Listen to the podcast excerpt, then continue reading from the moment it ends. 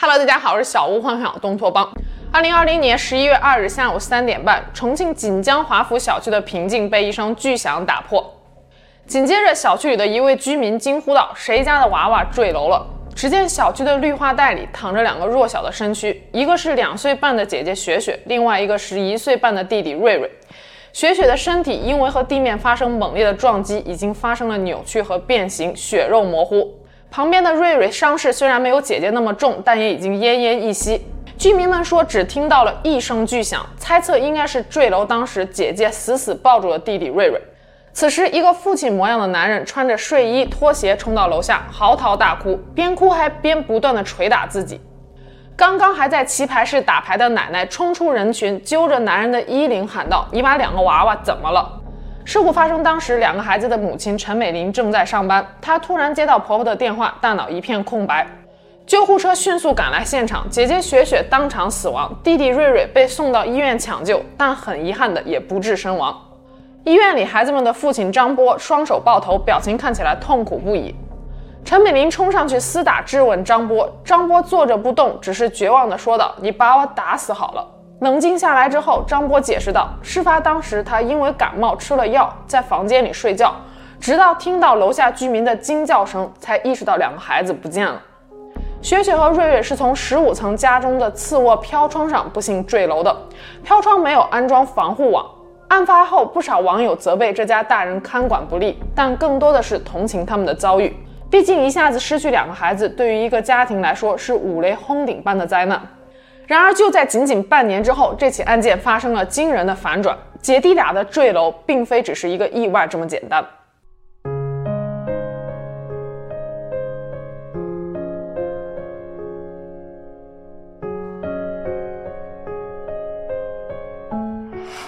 事实上，案发当时，陈美玲和张波已经是离婚的状态，女儿雪雪跟着母亲生活，儿子瑞瑞暂时由父亲抚养。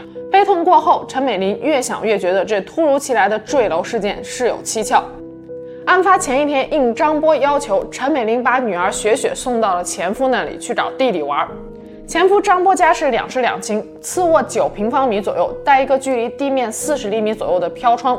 飘窗上有一个推拉式的窗户，距离地面大约八十厘米。原本飘窗上还有一个一米高的金属安全防护栏，但是不知道张家什么时候把这个防护栏给锯掉了。原本都是张波的母亲，也就是孩子们的奶奶在家照顾孩子们。可案发当时，奶奶不在场，去楼下的棋牌室打牌了。平时应该在公司上班的张波却留在了家里。根据陈美玲回忆，女儿雪雪乖巧安静，平时从来不敢爬窗户玩耍。儿子瑞瑞稍微调皮，但也只会在奶奶的带领下才敢开窗通风。回到房间时，自己是打不开窗户的。最重要的是，只有一岁半的瑞瑞体型还小，根本无法自己爬上飘窗，而雪雪只比瑞瑞大了十个月，也抱不动弟弟。那么姐弟俩是如何爬上飘窗的呢？另外，在事后的警方询问中，张波说，事发当时他正在客厅，这与之前他与前妻所说的吃了药在房间里睡觉是自相矛盾的。这起案件最初并没有引起太多的关注，直到二零二一年七月十六日，当事人陈美玲在社交媒体上发布的一段视频引爆了舆论。大家好，我是瑞瑞的妈妈。关于二零二零年十一月二日，在重庆市南岸区锦江华府两幼儿坠楼的事件。经过公安机关的调查，事件不属于意外，而是属于蓄意谋杀。十五楼，我简直都不敢去想象，我的两个孩子当时什么心情？绝望、害怕。一个两岁半多，一个一岁半多。陈美玲含泪痛诉：“这所谓的意外，都是前夫精心策划的一场谋杀，是他亲手杀害了自己的两个孩子。”张波当初那场楼下痛哭的戏码，也不过是一次奥斯卡影帝级的表演。虎毒尚且不食子，真的是张波亲手杀害了两个孩子吗？如果是的话，他为什么这么做呢？张波一九九四年出生于重庆市长寿区葛兰镇的一个农村家庭，父亲是位砌墙工人，几年前去世了，家里的经济条件并不好。张波是他家里的独子，上面还有个姐姐。小学毕业后，张波便没有继续读书了。案发当时，二十六岁的张波已经在社会上混了十几年了。父亲去世后，张波的母亲便跟着他来到了城里生活。二零一七年上半年，经朋友介绍，张波认识了比自己大三岁的陈美琳，并对其展开了猛烈的追求。陈美琳本科毕业，父母都是知识分子，在做科研工作。按理说，成长背景和所受教育相差悬殊的两个人，应该是没有什么共同语言的。陈美琳自己也曾经说过，第一眼见张波时，只感觉他瘦瘦的，穿衣风格很社会，并没有心动。张波虽然没有文化，但身高一米八，长得还不错，脑子也活络。与陈美琳初识时，在一家小型贷款公司当业务员。此后，张波便每天殷勤地送陈美琳上下班，陪她加班，不管多晚都送她回家，尽自己所能地帮陈美琳找客户、弄资料。渐渐的，陈美琳被张波的执着和细心所打动了，同意与他交往。就在交往仅仅三个月之后，陈美琳便发现自己怀孕了。当时陈美琳的事业还处于上升期，张波对陈美琳说：“不管陈美琳要或者是不要这个孩子，他都尊重陈美琳的意见。但如果陈美琳想要生下这个孩子，他愿意努力赚钱养家，用一生来呵护他们。”陈美琳当时非常的感动。就这样，二零一七年八月十七日，两人领证结婚。张家的经济条件显然不如陈家。当谈及彩礼时，通情达理的陈家父母说道：“彩礼可以一分钱都不要，只要张波对女儿好。”随后办酒席时，张家凑不齐钱，陈家还出了好几万，就连他们的结婚戒指都是陈美琳自己掏钱买的。婚后，陈美琳搬进了张波位于锦江华府小区的两居室，这套房子是此前张波父母凑钱帮他买的。也正因如此，张家的七大姑八大姨各个亲朋好友经常来借住，这让陈美琳感到非常的不自在。二零一八年三月十一日，他们的女儿雪雪出生了。小家伙的降临让陈美琳无比的喜悦，她辞去了工作，开始全职照顾孩子。就在雪雪出生后不久，张波和朋友合伙开了一家小贷公司，开始频繁的应酬，性格也发生了转变，整个人越来越飘了。一次，张波跟陈美琳开口说想要一条 GUCCI 的皮带。陈美琳为了迎合丈夫的虚荣心，向母亲借了三千块钱，买了一条 GUCCI 的皮带，作为生日礼物送给了张波。陈美琳说，在工作上她帮不上丈夫，在其他方面就想尽量的满足他。二零一九年一月，陈美琳和张波的儿子瑞瑞出生了。瑞瑞和姐姐只相差了十个月，说明陈美琳刚刚出月子就怀上了二胎。为了自己的身体着想，一开始她有过不要这个孩子的念头。但是听着 B 超中孩子的心跳声，陈美琳还是决定把他生下来。瑞瑞和雪雪一儿一女，正好凑成了一个好字。陈美琳以为她接下来的人生也是充满了美好和幸福的，然而现实却给了她当头一棒。怀上瑞瑞之后，陈美玲就经常回娘家居住，因为张波天天不着家，陈美玲挺着个大肚子，还需要照顾女儿，实在是吃不消。从出生到出事前，雪雪基本上都是跟着外公外婆生活的。张波去丈母娘家也从来都不看孩子，一进家就径直走进卧室，躺下玩手机。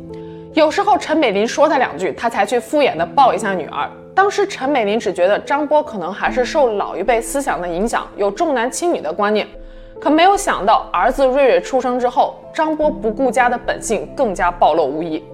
二零一九年四月，瑞瑞出生的第三个月生了一场大病，甚至还下了病危通知书。陈美琳和婆婆在医院里衣不解带地照顾了一周，而身为父亲的张波只来过两三次，每一次停留的时间也都不长，期间还一直电话响个不停。每一次接电话都背着陈美琳不说，更让陈美琳生疑的是，丈夫还下意识地避开和自己所有的肢体接触。直到后来，陈美琳才发现丈夫早已经在外面有了新欢。着急处理掉自己已婚的身份，以单身的状态来迎接新的恋情。瑞瑞出院的前一天，张波捅破了这层窗户纸，他直截了当地跟陈美琳提出了离婚。张波大言不惭地说道：“你想要的是平平淡淡、简简单单的生活，我给不了你。我想要的是大富大贵。”陈美玲看着刚刚出生三个月的儿子以及刚满一周岁的女儿，她实在是接受不了这个现实，她想要给孩子们一个完整的家。为了挽回这段婚姻，陈美玲不惜三次给张波下跪痛哭，但张波都无动于衷。张波表现得格外冷漠，他删掉了陈美玲的手机、微信，甚至直接把微信朋友圈的背景换成了出轨对象的照片，还对陈美玲恶语相向，说道：“赶紧离婚，我现在多给你待一秒钟都感到恶心。”张波的出轨对象名叫叶成晨，一九九四年六月出生，比张波大了两个月，也是长寿区葛兰镇人，和张波算是老乡，大专学历，家里的经济条件非常好。据说在葛兰镇上有成栋成栋的房产。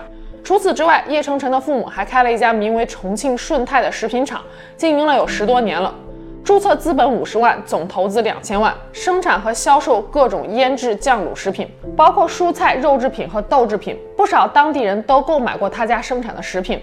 出事之前，叶成晨也是公司的法人之一。案发后，可能是怕影响到公司的经营，重庆顺泰食品厂赶紧做了法人变更。事件曝光之后，不少可爱的网友甚至表示说，恨不得把之前吃了十年的鸡爪子都给抠出来。在网络上还广为流传着一张被称为是张波和叶成晨合照的照片，但后来被证实，真正的叶成晨根本不长这个样子。这张照片疑似是经过严重 P 图的，也有人说叶成晨整过容，还有人说照片中的人实际上是刚和张波恋爱时的陈美玲。不过不管怎么样，具有福尔摩斯精神的网友们还是扒出了叶成晨的真容。这些照片是叶成晨曾经发布在自己社交媒体上的，如今已经被删除。根据重庆人民检察院公布的起诉书内容，张波在二零一九年四月，也就是儿子瑞瑞住院期间，在网上认识了叶成晨，并且第一次相约见面。同年八月，两个人确立了恋爱关系。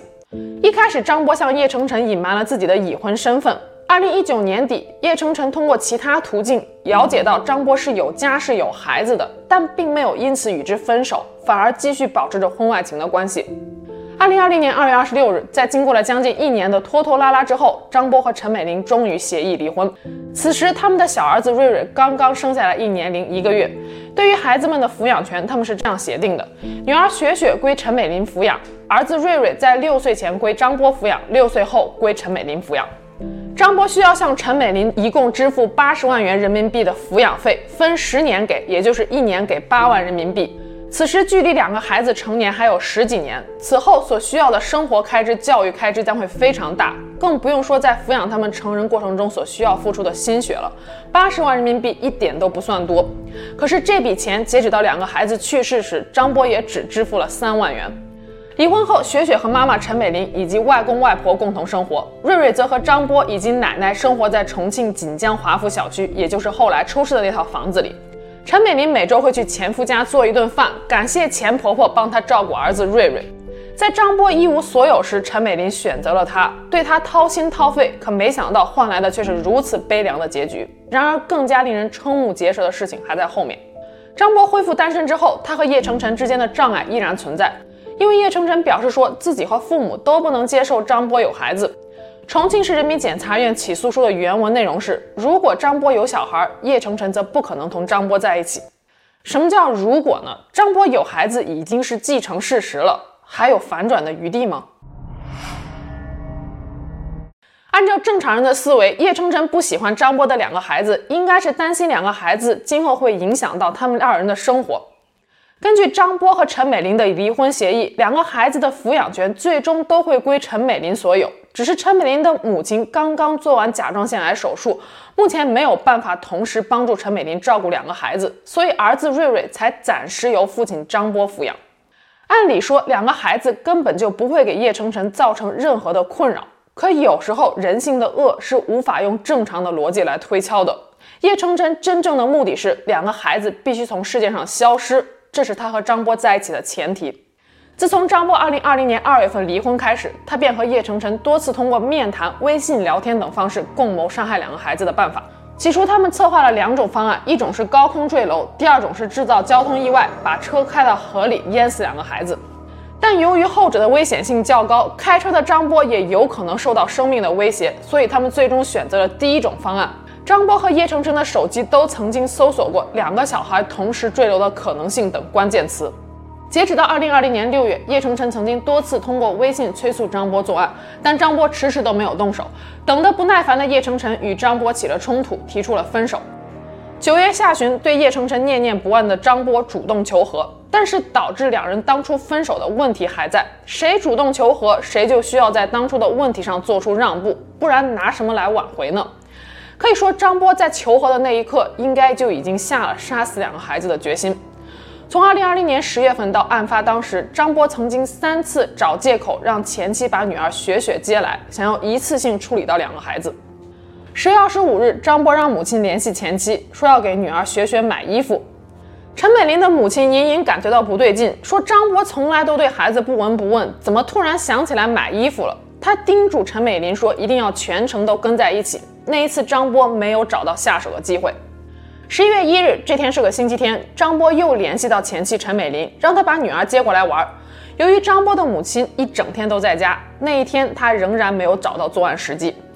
于是张波再三央求陈美玲，想让她把女儿雪雪留下来过夜，说想让雪雪和弟弟瑞瑞多玩一会儿。虽然张波此前没有过类似的要求，但是当时陈美玲只觉得是不是张波良心发现想女儿了。次日，十一月二日，本该去公司的张波选择留在了家里。下午三点多，张波的母亲外出打牌，叶成晨给张波打去了视频电话。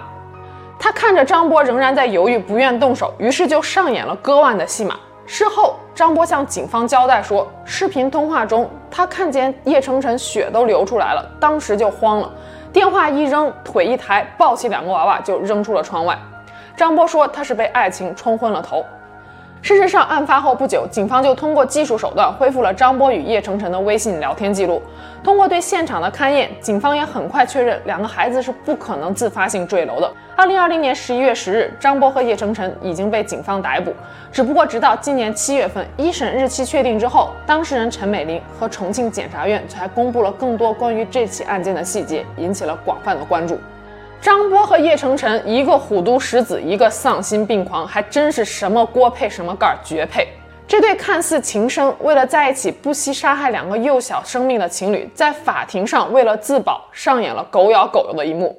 张波说，他所做的一切都是被叶成晨所逼迫的，但叶成晨却说，当初提议杀人只不过是为了和张波分手，没想到他会真的这么做。截止到目前为止，这起案件的判决结果还没有公布。但是张波是主犯，我猜想应该是死刑难逃。比较有悬念的是叶成晨的判决，他否认了自己参与共谋，只说这一切都是为了逼张波分手，但这显然是不合情理的。二零二零年六月，两人因此事闹矛盾，分开过三个月。如果叶成晨的真正目的真的只是分手，九月份张波求和时，他完全可以拒绝，也不会有之后割腕的戏码。而且叶成晨所说的父母不能接受张波有孩子的这些话，也是一派胡言。叶成晨的爷爷说，家里人根本就不知道张波的存在，直到案发一两个月之后才知道他们谈恋爱的事儿。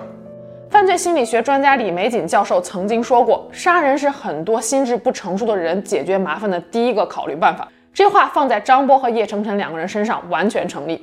叶成晨算得上是一个富二代，从小娇生惯养，不愁吃穿，养成了以自我为中心、唯我独尊的性格。他的眼中只有自己的欲望和需求，漠视规则，无法无天，认为世界必须按照他喜欢的方式来运行。你说他真的是爱张波爱到无法自拔，很介意张波的两个孩子吗？在我看来，并不是。他苦苦相逼，只不过是为了验证张波够不够服从他，能不能为了他杀害自己的亲生骨肉。反观张波，所受教育有限，开小贷公司捞偏门，却又自命不凡，拒绝安稳。他提出和陈美玲离婚的理由是给不了陈美玲平平淡淡的生活，他想要的是大富大贵。而叶成晨就是张波过上大富大贵生活的捷径。他幻想着和叶成晨在一起之后，可以获得更刺激、更享受的人生。他的自私使他丧失了最基本的人性，这样的人根本不配为父母。陈美玲曾经回忆说，在瑞瑞住院时，医生曾经问过张波两个孩子的生日，张波都答不上来。问他既往病史，张波更是一问三不知。即使是这样，陈美玲和孩子的外公外婆也从来没有当着孩子的面说过张波的不是。有一次，雪雪曾经问外婆说：“我想爸爸，爸爸在哪？”案发前，张波就极少去看雪雪，以至于雪雪都不知道自己有没有爸爸。外婆告诉雪雪说：“爸爸去很远的地方上班了，要给雪雪挣很多很多的钱。等挣到了钱，会给雪雪买很多漂亮的衣服。为了让孩子感受家庭的温暖，陈家不惜编造了一个善意的谎言。两个宝宝，一个快三岁，一个快两岁，都已经有了意识和认知。在坠楼前的五六秒，他们眼睁睁地看着自己的父亲把自己推到窗外，当时心里是多么的害怕、绝望与无助。”雪雪怎么也想不到，爸爸唯一一次抱起她，竟然是为了永远的将她推开。以前每个周末，外公外婆总会带着雪雪出去玩，几乎去遍了重庆的公园和郊区。雪雪每天都会贴在外婆的左手边睡觉，直到现在，陈美玲的母亲每天醒来后，还会习惯性的去感受手边的温度。陈美玲也总是在出门之前，还下意识的自言自语说道：“宝宝，我出门了。”有时候人性的恶真的是无法估量的，最后只希望张波和叶成晨都被判死刑，在地狱里让他们永结同心。那今天就我们下期节目见了，拜拜。